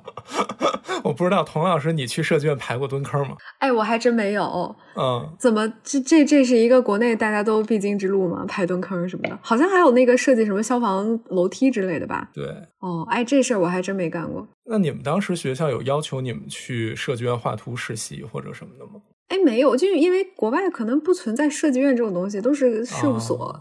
嗯，所以其实我们是没有一个就是培养计划里面明确写出来的一个呃实习的一个要求。然后，如果同学们想要找的话，都是自己去找。然后，你无论是兼职也好，还是那个就是跟老师去商量，在他的 studio 去做一些事情也好，嗯，但我就因为我所有的假期都被用来那个就是 修学分了，因为其实也是我我可能就是唯一一个自己主动去找的，还是真的是那个呃大三的时候暑假回来。然后去跟着我现在导师去做的那个事情，所以之后回来之后，我就也明确了我的一个之后的方向，所以就当时的目标就是尽快的把那个学分修完，尽快的毕业。所以之后我几乎就是每一个假期都是在不停的修课、修课、修课。然然后因为我还有一个 minor 嘛，就是我整个的那个学分的要求还要比别人多，所以那段时间就，哎，的确也是。呃，在校园里面没完没了的上课，但的确是跟社会上面的这个建筑行业的生态接触的就比较少。其实也导致我现在，因为离建筑设计本来已经很远了，然后我都不是很清楚真正设计院的那个架构和工作的一个样子是怎样的。嗨，我说的热闹，我自己也没画过厕所。哎，那你们当时的实习是学校给安排吗？还是也是得自己找啊？当时跟我们说让我们自己找，然后我们就那我们去哪儿找啊？然后就去抱了我们老师的，就是小梅老师的大腿嘛。然后他就把我们推荐到这个地方了。我们班一二三四五六，好像六个人都来了，都来了我们单位来实习。哎，那就是我就比较好奇，那如果是。因为我知道清华好像是你可以，他有有一个已经联系好了各个单位，然后你可以去选嘛，就有点像报志愿一样。但就像你们这种，那如果一个同学他自己呃找不到特别好的，然后他自己又没有及时抱到大腿，那学校那他的这个课应该怎么解决这个学分呢？最后好像还是给解决了，就是我们系的老师。因为我们学校有一个设计院嘛，北建工的设计院，好像就把他们送到那儿了，或者送到他们认识的呃那些人那边了吧。就老师确实是一个，就是同学们在读的同学们或者什么，如果你们想找实习的话，可以去先问问自己的老师。如果如果你喜欢这个专业的话，其实这是一个比较好的办法。对，我觉得就是如果你喜欢这个专业，并且之后继续希望在这个专业领域去深耕和发展的话，能够尽早的去接触一下真正行业的生态，还是很重要的。那说到这部分，咱们的本科也快结束了。那最后咱们也不是最后吧，就是想问一下，你们两个毕业时候是写论文还是做设计的呢？哎，我们没有一个所谓的毕业设计，无论是论文还是大设计的那种形式，它就是一个，就是其实我们学校应该就是你把你规定的学分修完，他就可以放你走，就是给你这个学位。然后我们最后的那那一学期当然也有设计课，但是这一个设计并不像之前，就是并不比之前其他的设计要呃隆重或者是要规模更大，它就是也是只是另外一个设计课而已。OK，就是你们也并没有一门课叫毕业设计。没有没有没有，OK，那确实还不太一样。嗯，本科是这样的。嗯，那彭姐，你是不是写的论文啊？你刚才说你的毕业是跟你之前做的一个项目挂钩的。对，是这样，就是我们学院是不能够选择的，就是所有人都是需要写论文的。然后这个论文也在培养方案里面是占了一个很大的学分的，是这么个情况。然后需要答辩啊，论就是所有人都要答辩，并不是说就是本科抽签答辩，就所有人都要答辩的。对，那咱们应该是差不多的。我们当时也是就统一的做设计，可能因为是建筑学院，就跟建筑学院他们一样。然后我们当时的设计是分了两组，然后一组是跟同济一块儿搞的，在上海做了一个船厂的改造，然后另一个就是留在北京做西直门城楼和建楼，还有天安门的复原。对我就是那个 留在北京做城楼复原的人。之前是没写过论文的我。就是在读研究生之前，所以你们上课的时候不会有一些论文的训练或者论文作业之类的吗？啊、会有会有作业，但是我现在看我本科时候写的那个东西不配称为论文，就是 就是一堆废话。但是当时还觉得自己写的怪不错呢。哎呀，我也有这种感觉。我也是这样。嗯，我也就就人不能回头。就是我我我我前两天准备这个节目，打开了我之前设计画图，我觉得啊，什么狗屁不通的东西。哎，就是这么一步一步走过来的嘛。好吧，那刚才我们就啊、呃从几个专业的方面跟大家介绍了一下我们本科都学了啥。你们俩还有什么要补充的吗？有没有啊？对，有没有上过什么有意思的课？我当时乱七八糟的上了一些很很很杂的课，就是建筑方面之外的。当然，就是呃，艺术那边我特别享受的就是我当时一共修了三到四节的那个油画的课。现在都觉得那个油画的课对我来讲，真的就是一种身心方面的放松和充电。因为整个艺术院在整个校园之外，嗯，那个 studio 平常人很少，然后每个学期老师会给你布置几个画的作业，你只要在按时之内完成就行。然后我特别喜欢，嗯，傍晚或者是夜里的时候没人的时候，就开车跑到那个 studio，然后就开始去画画，然后还喜欢听一些。惊悚的一些悬疑小说啊什么的，那是我当时的一个固定的习惯。我画图，就是我那个设计课画图的时候，我也会听，因为保持自己清醒嘛。嗯，我觉得现在想起来，那是我大学我能记住的一些自己觉得特别享受的时刻。然后的确也画了一些我自己还觉得比较满意的作品。嗯，这个是跟建筑方面之外的一个。然后还学了一些呃市场学呀、marketing 啊、retailing 啊这些东西。就是当时就觉得，哎，我不能一直困在整个建筑学院的这个小环境里面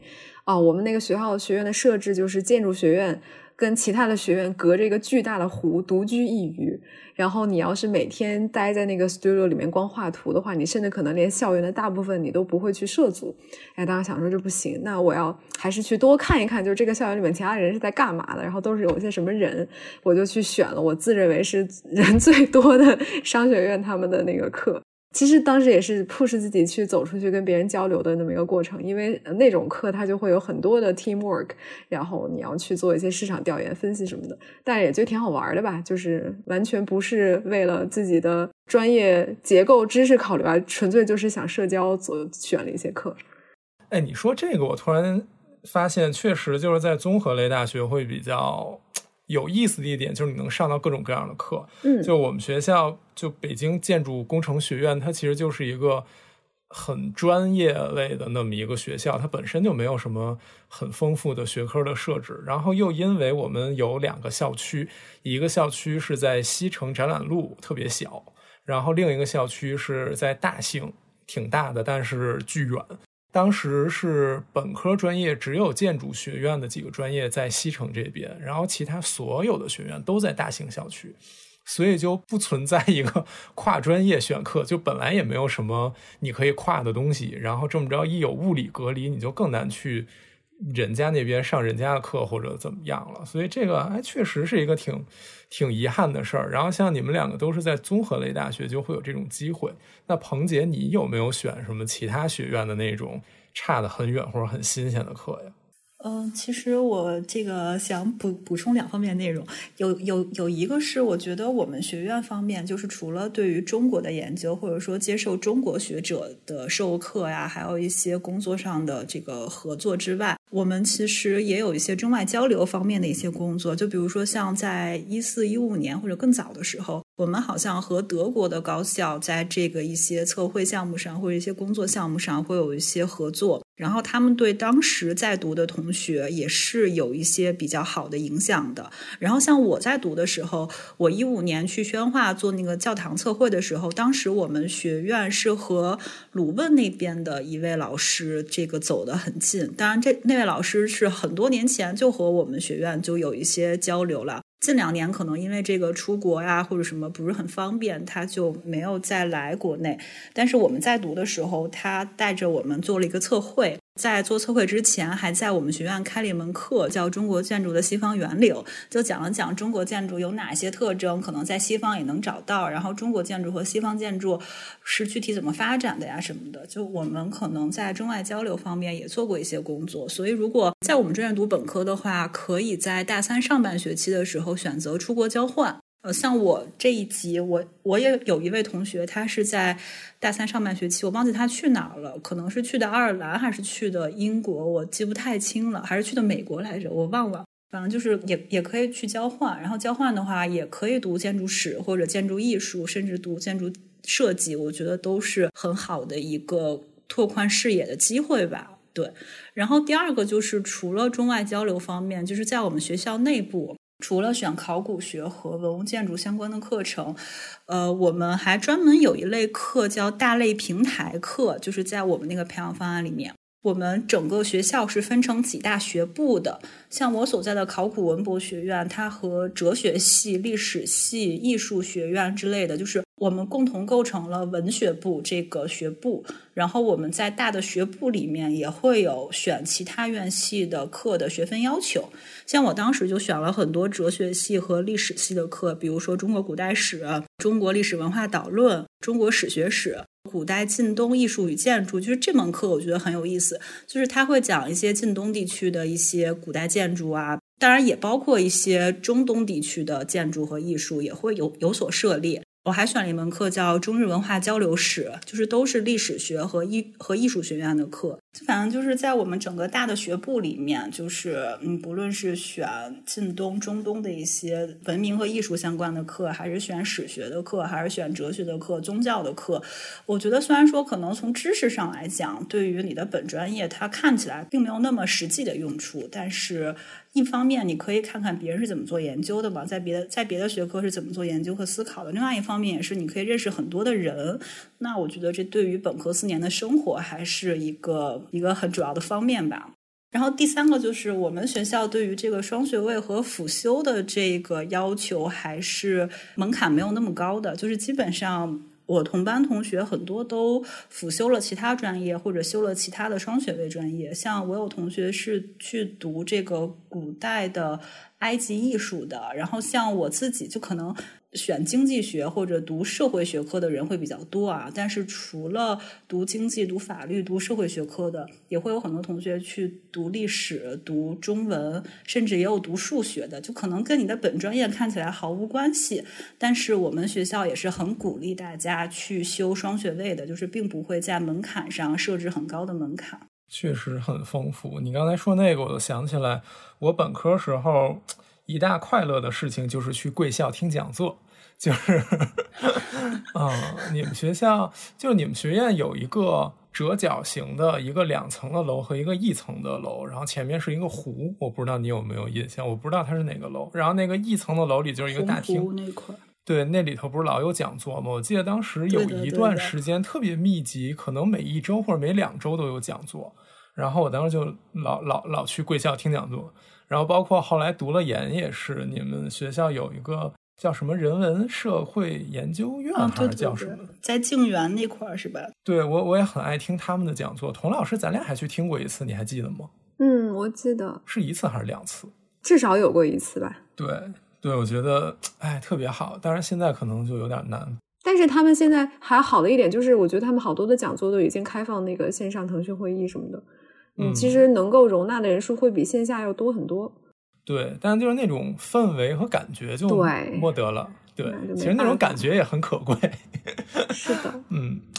好吧，好吧，那咱们今天也差不多了，最后就是一点反思，就是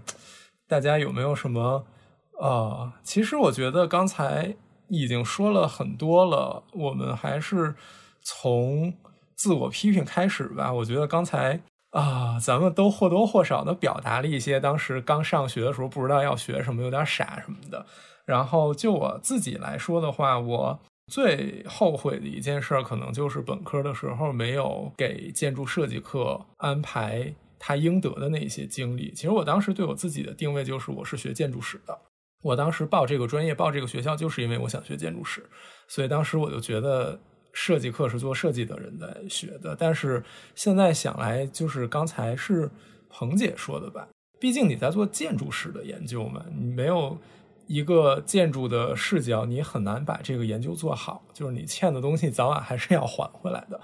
所以这个可能是我自己的一个自我批评，算是。然后。所以，相应的，我也很希望，就是如果，呃，在座的有北建工的同学在听我的节目的话，因为我有一些感觉，就是我认识的一些低年级的同学，他们的想法和我当时是一样的，就觉得自己不是学设计的，呃，所以也没有放很多的精力。但是我还是希望大家，如果你听到这儿的话，就是还是应该。给设计课投入他值得的精力，毕竟他一个学期八个学分呢，对不对？所以你要拿出八个学分的精力给他，该干什么就干什么，不要觉得自己这部分不重要或者怎么样。嗯，然后也奉劝高考，比如说你如果考不上北大，你要考北建工的话，你还是可以考虑按照。顺序把建筑学放在你的第一个专业里面，因为我当时是没有放建筑学，我就是想学这个专业的。但是其实后来我发现，呃，你想学建筑史，未必非得在本科就学这个东西。呃，如果你去了建筑学的话，我觉得算是某一种手段，让你被迫接触更多的建筑学的东西，然后被迫了解更多的东西。这样我觉得对。大家今后做建筑史的研究也是很有好处的，嗯，当然你你愿意考这个专业没有问题啦。你看我们现在过得也还不错，对不对？好吧，好吧，这个是我想说的一些反思和批评。我不知道二位有没有什么反思，或者你们觉得你们本科的专业和学校带给你们最大的收获是什么？无论是知识还是能力上的哪个方面都可以。我我我我那个先浅显的说一下，就是我会觉得，如果说收获的话，我觉得更多的是这个专业的一些人文背景带给我的，就可能它并不局限在专业知识上吧。就是我觉得来到这个学校之后，让我面临了更多可以选择的机会，就并不是感觉好像我高考考到这个专业，我之后的规划就定下来了，就是这个专业。或者说，这个学校提供的专业门槛其实并没有想象的那么高，就是你可以根据自己的兴趣去选择不同的这个走的路向。我我觉得这个是这个学校让我感觉就是最好的地方。然后第二个就是除了专业知识之外啊，我觉得它还有很多就是跟专业相关的兴趣社团，比如说文物爱好者协会啊等等，啊，也给我提供了很多从侧面这个了解这个专业和体验这个专业的机会。对，所以我觉得我这个读了四年书，对我们专业和学校最大的感受就是自由、包容和多元吧。所以我觉得可能针对高中阶段还没有太思考清楚以后想要从事哪个专业和方向的同学，呃，我觉得可以考虑一下像我们学校这种比较综合性的院校，这样你以后再做选择还是有比较大的机会的。然后，如果说到自我反思的话，我觉得我。读本科期间最大的问题就是，第一方面是没有找到一个很好的学习方法。就比如说，我虽然上了那么多课，但我感觉上完课之后，到最后只是期末考了个试，然后交了个论文。虽然最后拿了一个看起来还可以的成绩，但你说我本科四年学会什么技能了吗？或者说我读研开始之后，我发现我本科学的哪些东西可以直接应用于我的研究，让我读研期间成为一个很好的科研工作者了吗？我觉得其实是没有的。就是我读了研之后，我发现我在科研上面，或者说我在我当下要做的事情和之后四五年要做的事情上面，我的认知是零。就是我觉得很多在课程学习的时候应该建立起来的思维体。体系和应该了解到的这个别人已经做好的这方面的研究现状，以及哪方面，就比如说学古代陶瓷，或者说学古代青铜器，就是你要了解在这个领域都有哪些学者吧，他们都做了什么吧，然后现现现在前沿的大家都在做什么吧，然后有哪些空白吧。就我感觉我上这个课的时候根本没有考虑过这些问题，我就只是把该背的名词背下来，把该考的试考了。我觉得这个是很大的一个问题，包括学那个文化遗产保护概论的时候，就这个课对我读研之后这个方向是很贴合的。但我当时也没有把这个建筑遗产的保护理论弄清楚，把有哪些学者做这个弄清楚，更没有借助这门课来思考我读研之后要做哪些方向。就是我觉得这个是我最大的一个问题。然后在报考方面，就是我觉得大家不要看到这个专业分数可能没那么高，然后因为想来北大就报了这个专业就来北大了。就我觉得选什么专业还是要看自己真正爱什么、想学什么。因为我自己本人也是可能高中阶段这个专业比较小众，我不是很了解。我是来了之后才开始了解的，但我觉得我自己很幸运，就是我发现我真的很喜欢这个，特别是在大三接触到了田野的一些调研和测绘之后，所以我觉得很幸运。但是我也见到过很多其他的同学，当然也不拘泥于我们专业啊，也包括一些其他学院或者其他学校的同学，他们可能就是因为分数的原因，我这个分数想上一个好一点的学校，但我只能在这个学校里面选择我不喜欢的专业。那他们入学之后发现，那我还是不喜欢，那我就要花费更多的时间去学双学位，去学辅修，或者说我要花费更多的时间在大三、大四升学的时候进行跨专业的推免或者进行跨专业的考研。那我觉得他们其实大学四年不但在本专业上过的是很痛苦的，在这个课余的时间过得也是很痛苦、很忙碌的。所以我觉得还是报考方面还是主要看自己喜欢什么，不要说考了一个分数，觉得啊我可以上北大了，但是上北大我只能学我不喜欢的专业，但我也要上北大。我觉得嗯，虽然说这么选也有一定道理啊，但我觉得还是尽量在高中阶段就。最好知道自己真正喜欢什么。然后第二个，刚才前面那个自我批评那个部分，我第二个想说什么，我想起来了，就是接着没有找到更好的学习方法。我觉得没有提早进行一个自己的规划，也是我的问题。就是我我们是大一下的时候开始可以选双学位，然后我当时就随随大溜，然后身身边的人都是学经济的，然后我就也学经济了。但后来我发现，就大三大四的时候，随着科研和田野的深入，我发现。就是做这种人文学科啊，你读一些社会学的东西，其实是对后面的这个科研更有帮助的。特特别是我大三的时候决定保研方向的时候，我决定还是在本专业保研嘛。我会很后悔自己没学一些跟社会学相关的东西啊，就觉得自己好像本科四年都没有做好规划，就随大溜浑浑噩噩就过来了。我觉得要是读本科的话，还是 尽早的知道自己以后想做什么，做好一个规划吧。OK，那童老师呢？哇，我觉得其实，在你们俩说完之后，我觉得对于这个专业层面的，我可以补充的就不是特特别多了。我还是想从一个宏观的角度来讲吧。就我觉得刚刚彭姐就是一个感觉是对自己现在想要什么特别清楚，然后特别规划明确的人。但其实我还真，我跟彭姐有点不太一样，就是我我是一个可能比较。直到现在都是那种凭着自己的兴趣来，或者是比较喜欢，就是我看我喜欢这个东西，我就去做。然后，但我还没有去考虑说这个东西跟我的未来有什么关系的那种。但其实我觉得，的确就是你能够在人生的早期发现自己适合做什么，然后并且去对它进行一个长远的规划，这件事情很重要。但是，的确也不是所有的人都能做成这样。我觉得，哪怕。嗯，我觉得到现在还在很迷茫的那些人，我觉得听完了这期也没有必要特别的焦虑。毕竟，本来大学它就是一个你能够享受自己，其实学什么专业到次要的，我觉得真正的还是一个你要去发现自己，然后去跟自己对话，然后去真正的从一个原来的一个可能是一个。从这种应试中滚出来这么一个人，你就要发现自己究竟是谁，然后我究竟去喜欢些什么。这个喜欢不限于专业，而是说你这你作为一个人喜欢些什么。毕竟这没有人真的规定说你一定要到大二要怎么怎么样，到大三要怎么怎么样。你哪怕到后面不是说觉得选了一个特别合适的专业，我觉得这个。哎呀，我觉得人生还是可以放松一点。我不是让大家躺平啊，我只是说，毕竟这是一个你十八岁到二十二岁这个期间是一个非常难得的，而且一去不复返的一个黄金时期。在为这些事情去考虑之余，我觉得还是更多的也可以再去关照一下自己，然后去尽情的享受这个阶段，然后不要去过度的焦虑。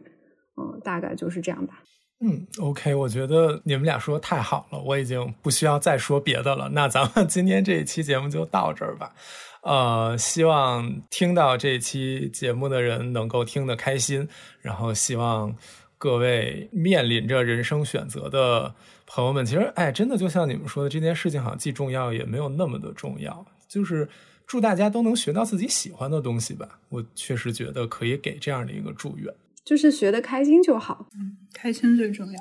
OK，那今天咱们就这样啦，谢谢大家的收听。如果你有什么想说的的话，可以在小宇宙给我们留言，也可以向未命名播客的全拼 at outlook.com 这个邮箱来发送邮件。非常期待和大家的交流。那今天到这样，大家再见。嗯，大家拜拜，大家拜拜。